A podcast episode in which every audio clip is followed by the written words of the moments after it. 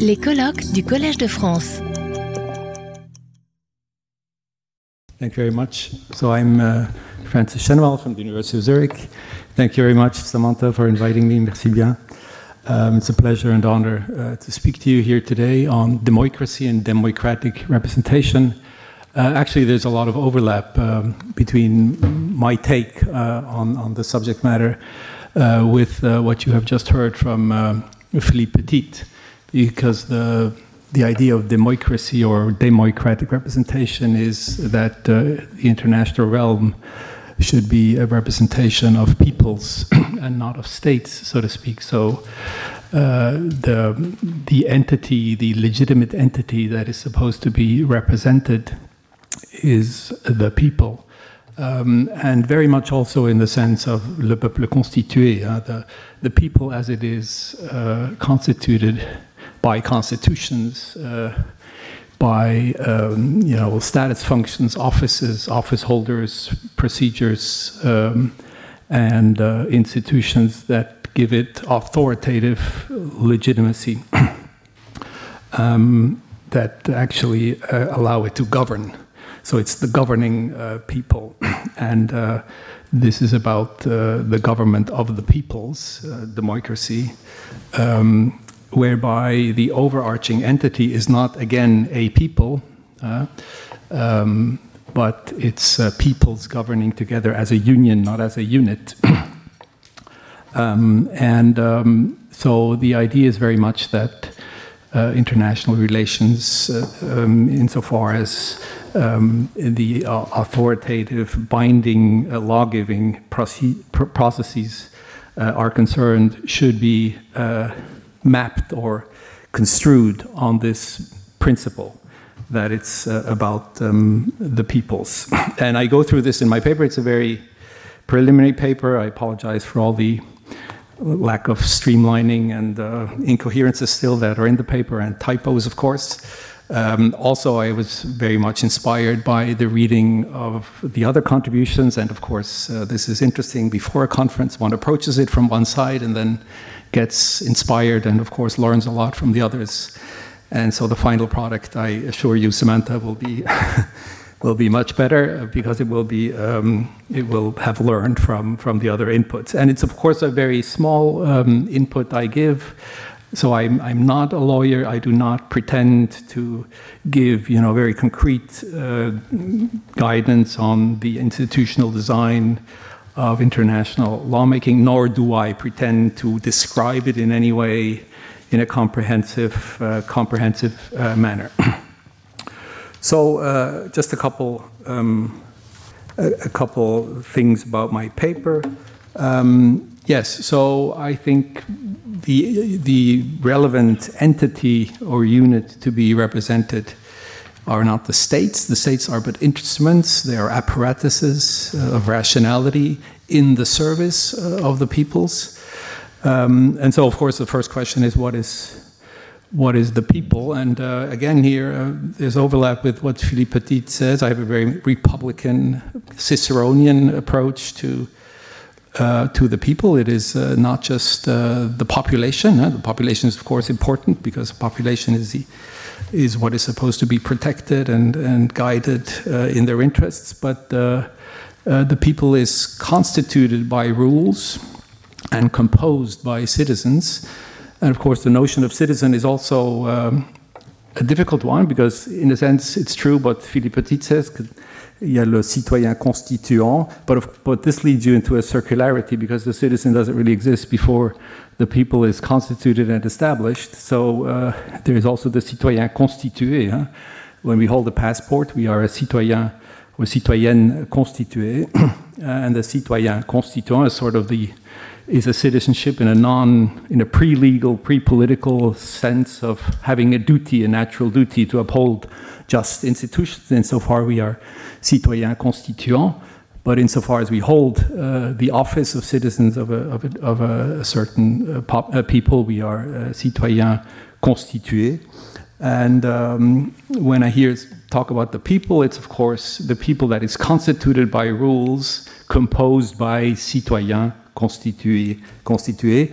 And what is important about such kind of a people, which is a democratic people as opposed to non-democratic people, is that these citizens have normative powers, which citizens in an autocratic regime do not have. They have the power to vote, they have the power to contest, they have the power um, to interfere, to stand for office, etc.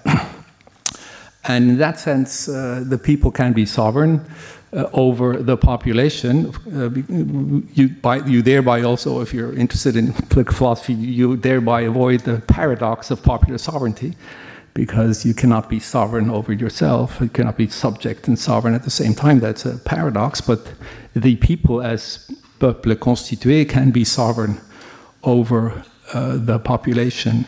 Um, and uh, this is what I go through. And that, that's the basis, because if we take this to international uh, sphere, uh, again, uh, the citizens, and this is again an overlap with what Philippe Petit says, are very important. So uh, peoples are accountable to each others as peoples, and they are accountable to the citizens of other peoples.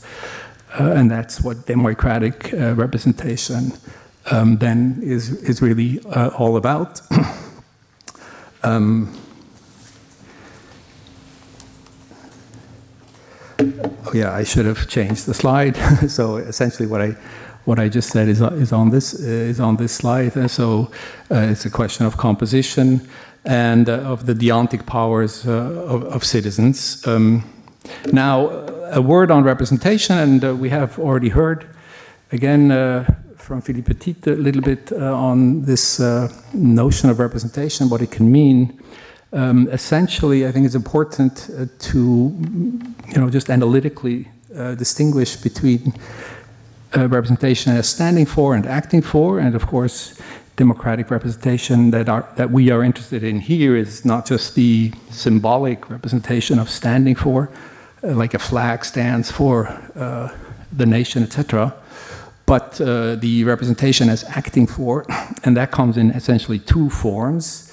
Um, one we have talked about is this uh, assembly of ambassadors, which is essentially assembly of delegates. So R is a delegate with a mandate from A.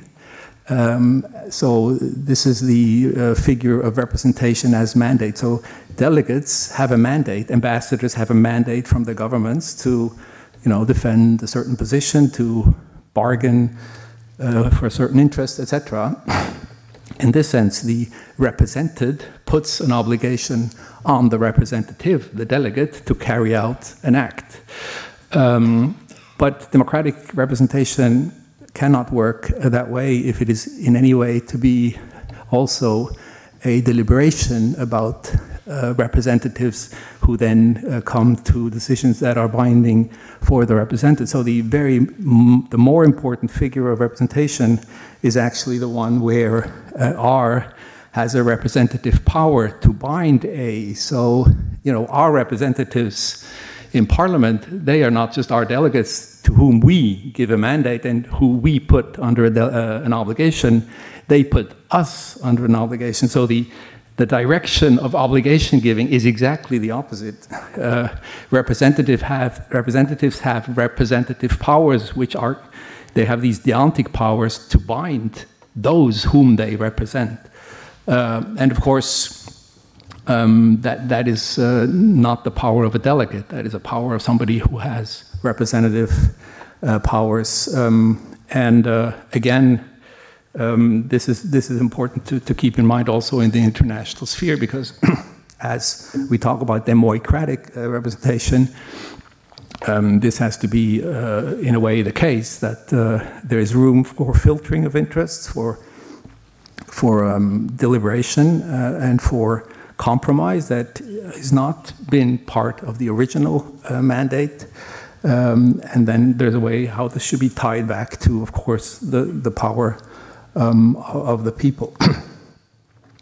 um, now I think uh, the, the, my, you, I don't know, I, am not have, keeping any time, um, so you just interrupt me uh, when I go over time, please. Uh, I have some time left? Yeah. Yeah, okay, thanks. Um, now, when it comes to the representation of peoples vis a vis each other, I think uh, we should take account of the fact that uh, domestically, the people as a peuple constitué um, is represented in very different types of institutions legislative, executive, judicial, very different types of procedures, different office holders. Um, and um, I would also subscribe, as Petit, to a notion of sovereignty of the people, um, popular sovereignty.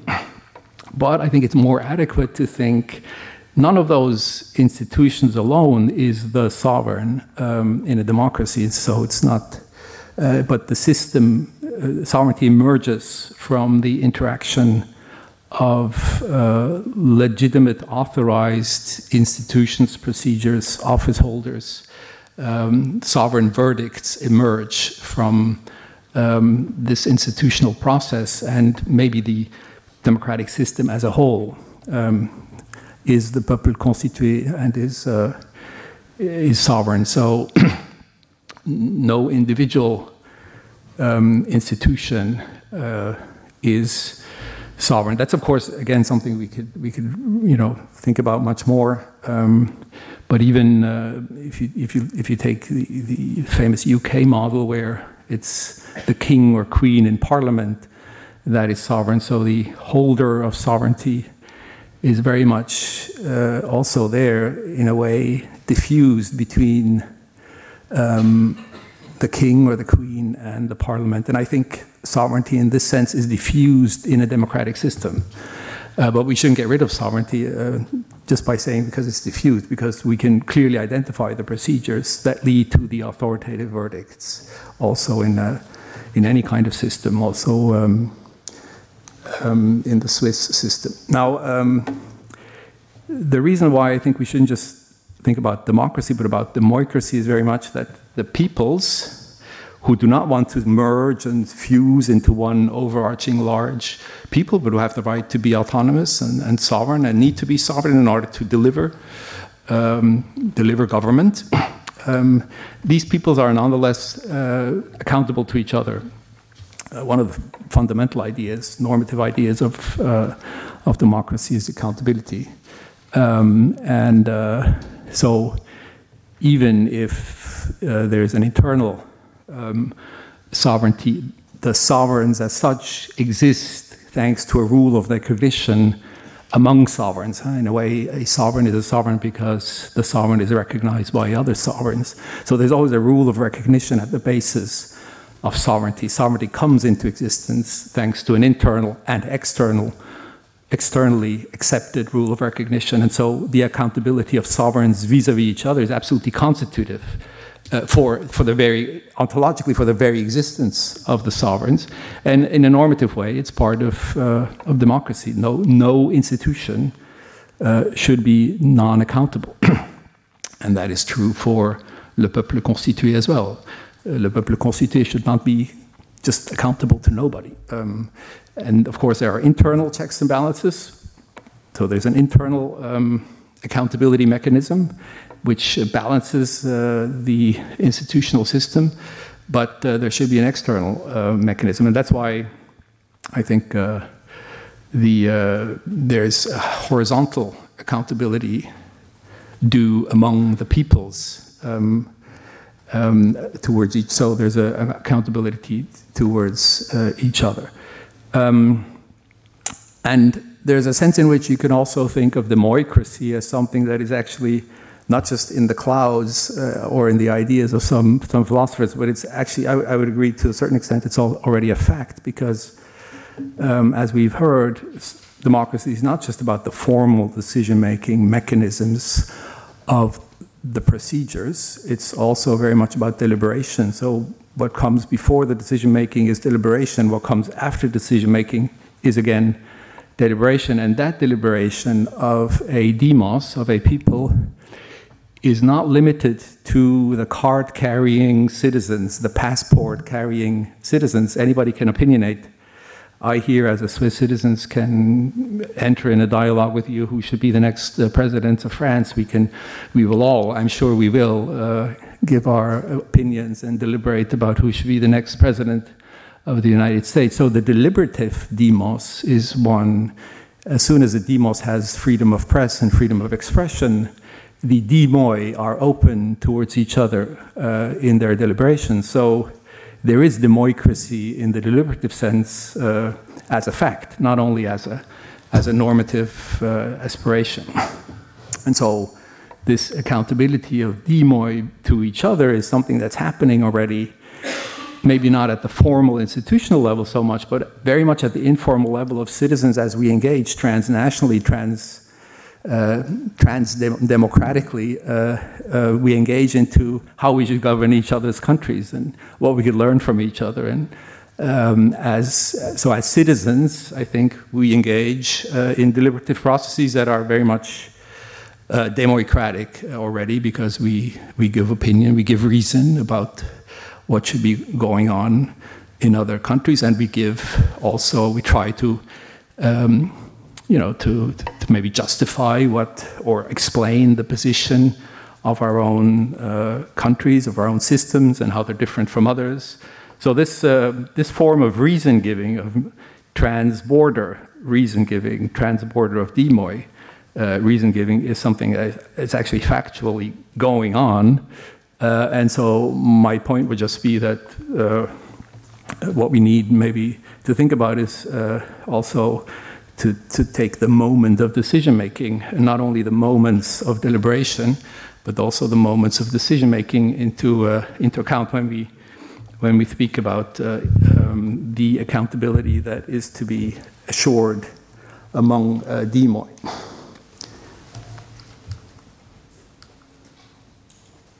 Uh, oh, there it is. So, um, yeah, just to conclude, if I may, still have a couple of minutes? Yeah, sure. Okay.